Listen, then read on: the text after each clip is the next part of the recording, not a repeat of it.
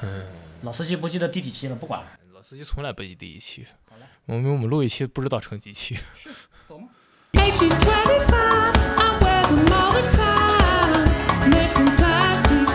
they're fantastic. 各位听众朋友，大家好，欢迎收听本期的声波老司机。呃，我是小健。啊，我是索尼克。我是是搜搜又来了，嗯，好，我们又请到了搜搜大佬啊，好久不见啊。对对对对，好久不见，上几个星期之前了吧？啊啊啊！行行行，嗯、然后呢，这次我们呢请搜搜大佬来了，就是来讲一讲这个，因为之前有很多听众给我们反馈，我想听一下这个呃 DAC 相关的这个基础基础知识。然后我们今天请这个有深厚研发经验的呃搜搜大佬来给大家普科普一下。呃鼓掌。呃，身后不敢说，反倒是有过一段时间该的研发经验。然后首先我们可以先聊一聊 R to R 是怎么个东西。R to R 它是一个电呃二进制的一个电平的表达方式，它具体是叫它的具体的名学呃学名叫 PCM，叫做呃 Pulse Code 呃 Modulation，其反正其实就是一个二呃一个电平的表示方式，它是用二进制来来储存的。然后也方便在计，其实也就方便计算机里面呃储存这么个波形。然后呃，说起它的实现方式，我们是用呃一组呃跟比特位相同的开关去把这个去实现呃实现起来。它呃怎么说？它是一个非常非常简单的一个结构。呃，首先它你的因为你的比特币呃比特位是比特币还行吗？还可以还可以还可以。我还不错搞一个区块链解码器嘛？可以，可以，可以，咱们好好研究一下区块链的解码器。啊，绕回来，那绕回来。那我们现在 R to R 它天然的跟我们二进制是一样的，呃，就是比特比特的位置位宽是完全一一致的。那我们实现这个 R to R 的过程，那我们就可以用一个呃所谓的移呃移位寄存器，去把我们的所呃我们计算机储存的比特位给它移到我们合适的时间。呃，然后再用一个合适的触发的时呃触发的时钟去把它打出来的同时，我们再要把它给锁住，这个时间我们就可以把它称之为 R to R 的解码了。然后 R to R 的核心是在 R 跟 to R 的之间，就是一倍电阻跟两倍电阻的搭配。一般来说，在解码开关之后，第一个电阻应该是个大电阻，应该是个 to R，然后后面再接一个小 R，这样的方式就能呃在电上面。就是在电瓶上面把这啊啊电压上面把这个两倍给这二进制给表表达出来，这就是为什么 R to R 它呃能解二进制这个电路，这就是它的原因。此处大家可以看文案里面那个 R to R 电阻网络的图。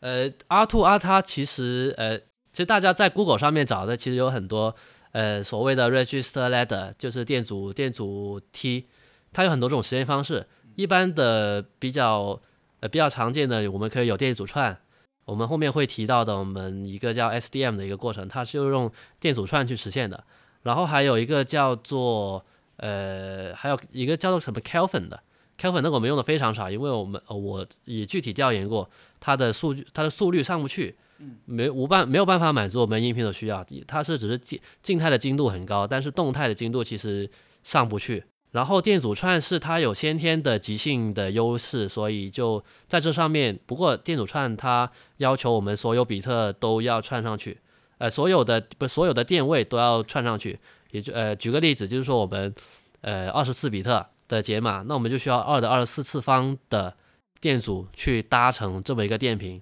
这不可能嘛？二的二十四次方，你知道我二的五次方还勉强可以实现一次，就五比特还能稍微实现一下，二十四次方这是不可能的。然后作为成本考虑，还有面积考虑，我们最后还是就觉得用 R to R 是最合适的一个方式。呃，一方面是省事，另外一方面是成本的考虑。呃，然后刚才这一段是一段非常不说人话的啊，我感觉可能啊部分工程师也要费费一点功夫才能听懂的啊。然后呢其，实这个大家学学数数字电路的时候应该都呃，学过就是大家就是希望深入了解呢，就去找一本数字电路去看一下，然后配一下我们到时候文案配的图。然后现在给这个完全没有没有那个电子学基础的听众们，以最说人话的方式，就是简要描述一下啊，就是，嗯、因为我们知道这个电阻的串联是可以分压的，然后我们这个 R2R 的基本实现过程呢，就是通过控制不同的电阻组合去产生不同的电压，然后就形成了我们听到的音乐的波形，大约就是这么一个过程。呃，这人话说的很好，对我就想表达这个意思。然后那个这个 R to R 呢，它在使用上有什么优缺点呢？跟其他架构的相比？呃，一个比较显著的优点就是，其实呃，所谓的优点是说它的 G 呃对 Jitter 的敏感程度会比较低，但事实上并不会。你给你怼一个好时钟，怼一个差时钟，它还是相当。相当明显的区别，并不是说你完全就没有区别，因为它电压的调制是是以二的几个次方上去的，所以你你的时钟差了，你的二的几次方那放这样子放大就根本就没法听了。对啊，你所时序一乱，你最后出出来电压肯定也乱的嘛。呃，对，没错。呃，打个比方，就是这个时间段得到一个是波形，但下个时间段我那个那个开关还没还没关上，你就来一个新的波形了，那就就非常乱嘛。然后作为结果，就是我们的声音就变得非常模糊，非常胡翻，特别适合作为一部分用户使用。呃，还有关于它的缺点，就是说，呃，成本很高很高嘛。它的缺点就是在于那个电阻太贵了嘛，我们需要大概四十呃四十八个电阻一个通道做，然后在我们需要四个这样的通道，所以我们就大概需要接近两百个好电阻，然后每个电阻都非常非常的昂贵，因为我们需要呃精度非常高的，比如说我们需要零点零一的呃精度的电百分之零点零一精度的电阻，那么这个电阻在市场上面流通价格会是在十来二十块钱的样子吧，所以这套下来可能光是电阻。我们就要个好几千，可甚至上万的一个价格。这这是做的要求高一些的情况了。呃，对，要求高实际上是这样子。那不过你如果是想要糊的话，我们可以可以用零点一的电阻，它也能跑起来，它也能很糊。然后做点 做点什么小调音的话，其实也蛮好听的。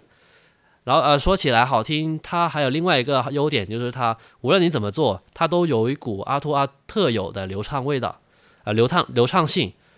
呃，它是完全跟 SDM 那种完全不能相比的，呃，一种怎么说叫我称之为人情味吧。这个是一般呃所一般的芯片机是没有办法达到的一个层次。这就是为什么我为什么这就是为什么我继续呃坚持的做 RR 的一个呃一个原因。另外一个呃优点呃说回来缺点吧，它的它还有个缺点就是它需要一个特定的逻辑，还有特定的时钟数去驱动这么一组开关。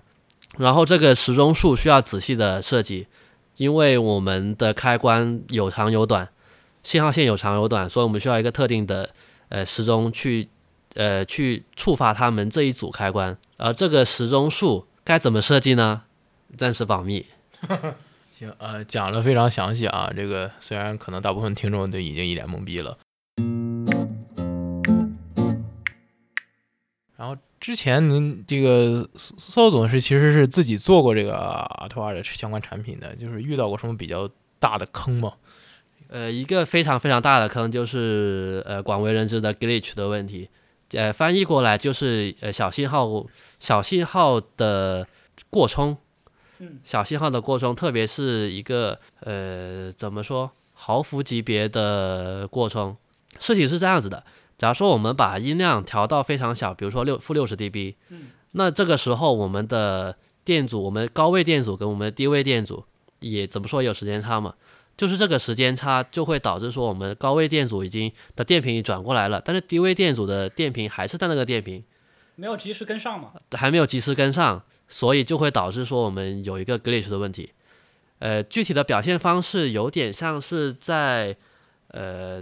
在零这过零的位过零的时候，比如说当时我们所有的 code 都是就所有的二进制的 code 都是在全零或者全一，然后你要突然转过来的时候，就会出现说呃全零就最高位可能是还是一，所表现出来就是我们是一个很高的数字。但是我们呃，但实际上我们需希望的是一个小数字嘛，所以这就会出现一个很大的过程。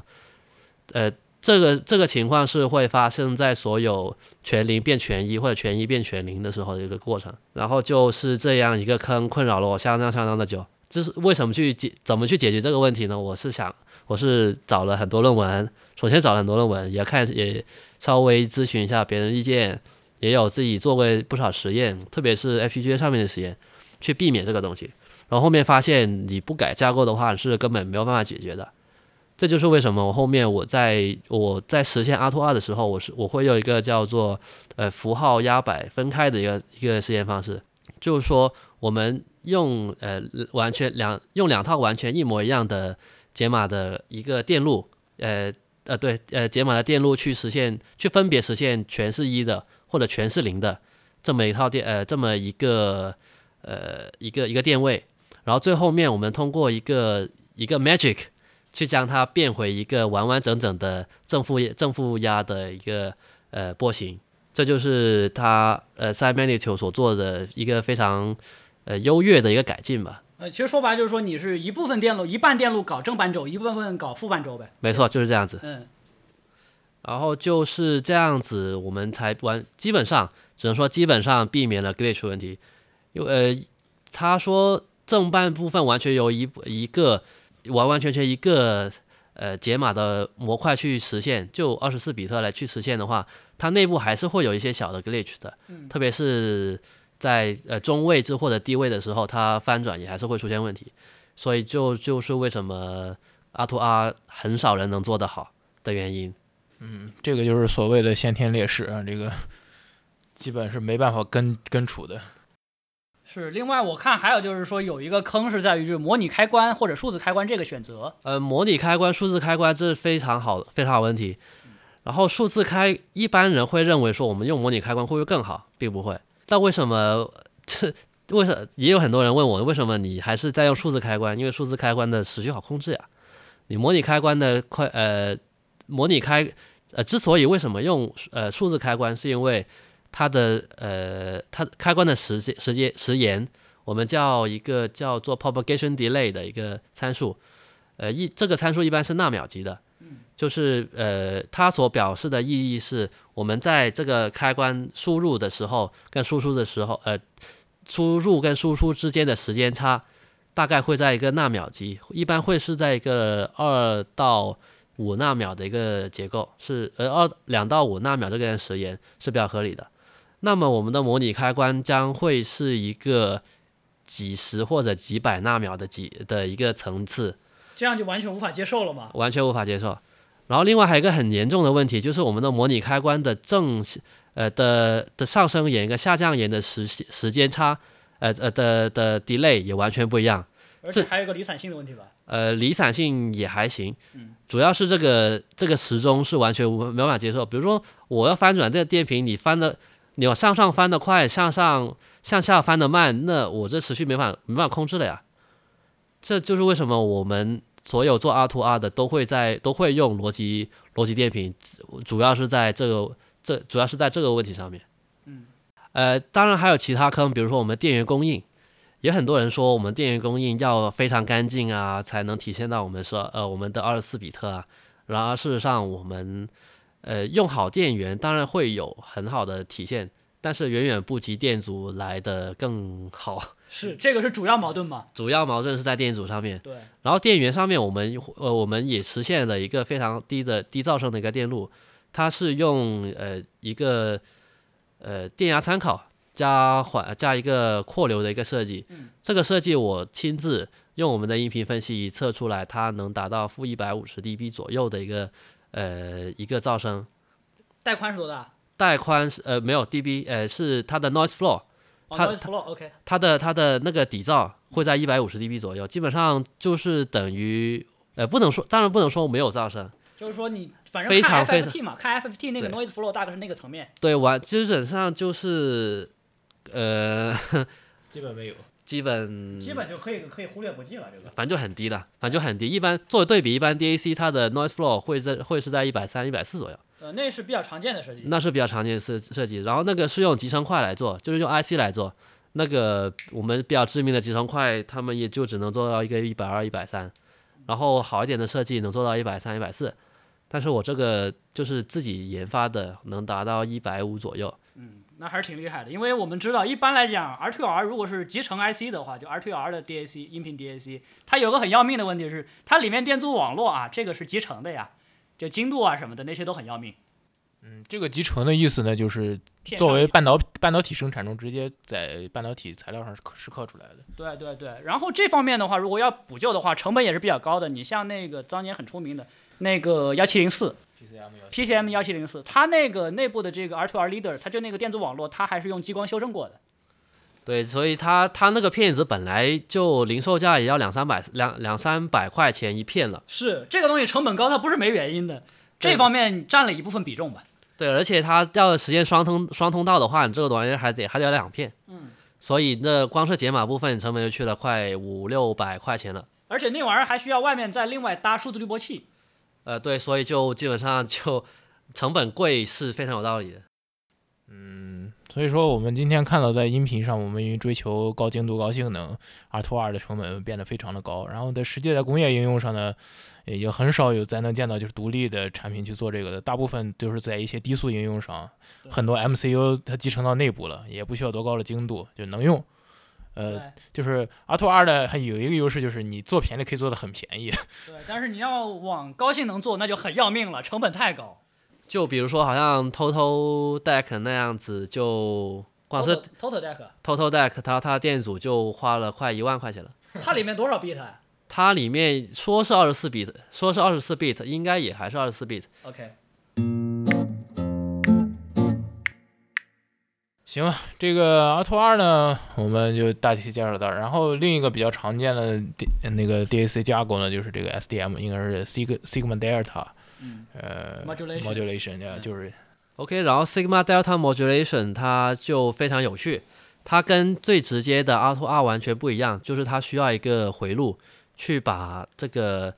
它的差呃要要不是先说先说背景吧，为什么我们说 R to R 呃它为什么不用 R to R？工业上更承认说 SDM，因为 SDM 成本低，好廉价化。廉价化低就是低成本化非常好。对，而且它所使用的电阻都非常低，一般一般就用个五比特就差不多了。嗯，三到五比特已经能达到二十四、二十五比特的精度了。呃，作为低成本方案非常好，但是实现这个方，但实现 SDM 这个算法，这套回这个这个这个呃 loop 非常难实现。呃，我们说一下 SDM 这个这个结构吧，它这个结构是一个反馈结构。然后之所以为什么说它是反馈结构，因为它用低位去呃仿真高位，它用低比特去呃逼近高高精度嘛，那这个过程中就一定会出现误差。比如说我们呃五比特就只能做，只能实现五个呃二的五次方这么多个电压位，但事实事实上我们呃有二的三十二次方这么多个电压位，那多出来这么精度怎么办呢？我们就我们就通过提高时钟来去用这个低低比特位的呃 deck 去逼近这个高比特位的一个一个电平。就比如说我们在第一个时钟周期，我们得到的是一个六十六十三六十三呃就百分之六十三的一个电平，但是我们的解码器只有三十二个，只有呃只有五比特，那我们没办法去展现这个百分之六十这个六十三了。OK，那我们第一个第第一步应该先把这个六十三呃就减掉，得到一个误差。那我们减得到个误差之后，我们再在下一个周通过一定的滤波手段，在下一个周期把这个误差给加回来，或者减或者减掉，那么我们不不就可以得到这个六十三的这个周期这个这个电这个电平了吗？这就是它基本的思路是这样子。然后它实现方式非常复杂，它首先是要有呃一个呃减法，减法完了之后，虽说说说是减法，但一般都都会说成是一个呃 delta 的过 delta 的过程，它本来这个减法嘛，delta 的过程，然后之后再通过一个呃 sigma 的过程，这个 sigma 是接入这个 sigma 这个这个累加的过程的时候，我们需要通过一定的滤波手段，因为一般我们得到进来会是一个呃是一个五比特的信号嘛，那我们需要把它滤成我们所需要输出的那个电平，比如说我们是二十四比特，OK，那我们就滤成二十四比特的样子，然后之后在下一个周期把这个误二十四比特的周误差加回去，那么我们就能得到这个 SDM 的一个过程，这就是它 SDM 所它的概况。当然，这个滤波它可以有很多阶，它可以乱，你也可以随便接，比如说第一阶接到第二阶，又跨过第三阶接到第四阶，这我们就呃不得而知。这个可以，这个可以算，是能算出来的。然后这个它最大的问题是它不好稳定，比如说我们用二阶跟三阶，你如果不好好设计的话，可能二阶都自激了，都爆都到不了三阶，所以这最大的问题是不好稳定。简单点说吧，R2R 是我们最直观的，就面对这个 PCM 信号，就面对电压给它量化成这个 code 以后，就变变成那个一堆这个二进制编码以后，最直观的一个解码方式。这个东西主要是你可以做的直接可以直接做，但是往极限性能设计的话，往高性高性能设计成本要求太高。但是 SDM 就是属于反直观一点，但是你通过数学通过算法去补一补。可以在一个比较能接受的价格内实现比较高的性能。尝试着讲一下人话啊，因为这个不像刚才那个那么简单。呃，类比一下呢，R2R 呢是我们记录的数字信息呢是呃传送给它的数字信息呢是对应每一个电压值都有一个对应的幅呃数字记录它的幅度。然后呢个萝卜一个坑的，哎，对，哎，SDM 呢相当于是呃你目标是呃目标是可能四分之一个萝卜。然后呢，你不是说一次性精准的砍出这个四分之一萝卜来，而是先砍一半，然后去比一下还不到，然后再砍一半下来，哎，得到我们这个目标了就。对，就不断的逼近，不断逼近，逼近，逼近，因为它始终跑得非常快，你就不停的切啊切啊切，最后你就得到一个逼近的值了就，相当你逼近值，然后再输出就好了。需要的精度越高呢，你就这个需要去比较，然后切的这个这个过程呢，就会呃这个次数就会越多。然后呢，那个 R to R 呢，需要的就是你要去一次性精准的去把这个过程完成。人话讲的溜，这就是我想表达的东西。好好好，所以说，虽然说 Git 其实这对这两个东西都还是有影响，但是直观一点看的话，SDM 如果说 Git 大呃时钟的 Git 大一点的话，就非常要命。但是 R2R 的话，好歹你还能出个声，只是糊一点。对，因为就是相当于 SDM 我们做了多个数字化的流程嘛，对对对，这个东西非常依赖于这个时钟的精度。呃时时钟带来的这个时时针呢，就会每一次的都叠加到每一个过程上去。所以说，这个频率一高起来的话，你时钟的这个短期稳定性就变得非常重要。所以 Git 的这个紧要性，这个时候就体现出来了。嗯，所以说我们说的 R to R 的那个对 Jitter 不是那么敏感，也是有道理的，就是相对来说的。对，但是确实还是都有影响的，这个是没有办法的。对，没错，这是这人话说的溜啊。对我也是想，我也是想表达这样的东西。嗯只是说有一个是说可能干脆能想不能想，或者说可能会断什么的，或者还有一个的话就是想归想，就是糊一点，是这么一个区别。对，没错，是。这个 SDM 呢又有什么样的优缺点呢？可以呃，优最大的优点是它成本很低。嗯，可以做的非常低，然后能用。呃，对，成本非常低。比如说我们五比特，不，我们又可以用五比特去逼近二十四比特的精度。嗯，那我们只需要十个电阻就可以了，对，最少只要十个电阻就可以了。那我们就可以用十个电阻，哪怕我们用天价电阻，那也比不上人家用二十四用二十四个一般电阻来的好。而且而且参数上面也能吊打 R to R 大概十来二十台交接吧。所以说就是这个我们要达到同样的性能的这两种架构就可就在我们仅看音频这个应用上啊，就是一个费费物料还是费脑子的问题。是。对，然后它的缺点就是说，它的对各方面要求都很高，比如说 FPGA 算法上面，它要求你的实实时性非常高，而且对时钟上面，你的 JIT 一定要非常干净。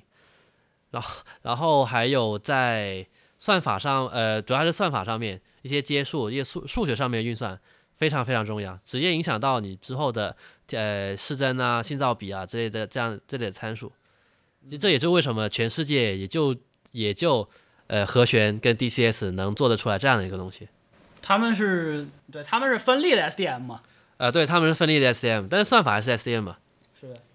然后剩下几家嘛，其实大家就是做做 DAC 芯片的，那么几家其实说白了，大家都是算法公司了。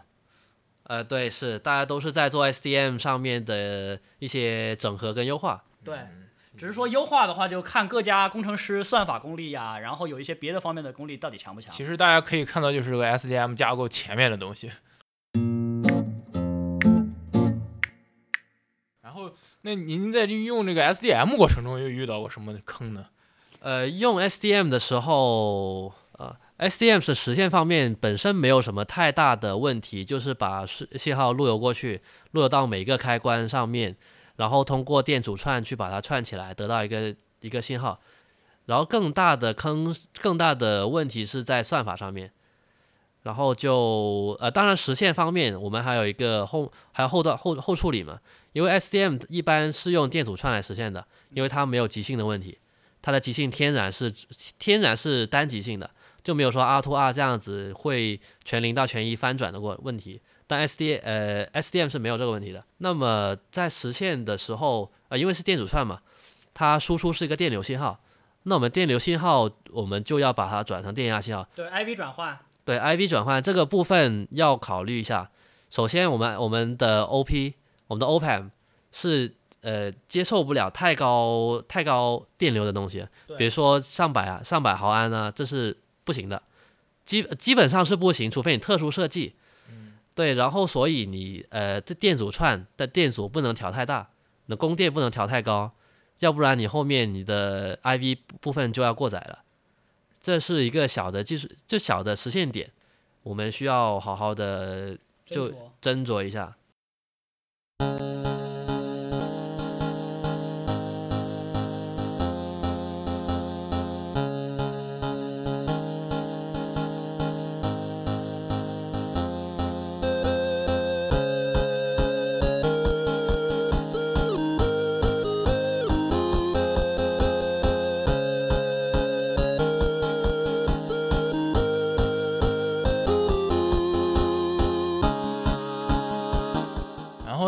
我们这个这一期呢，主要是讲的就是，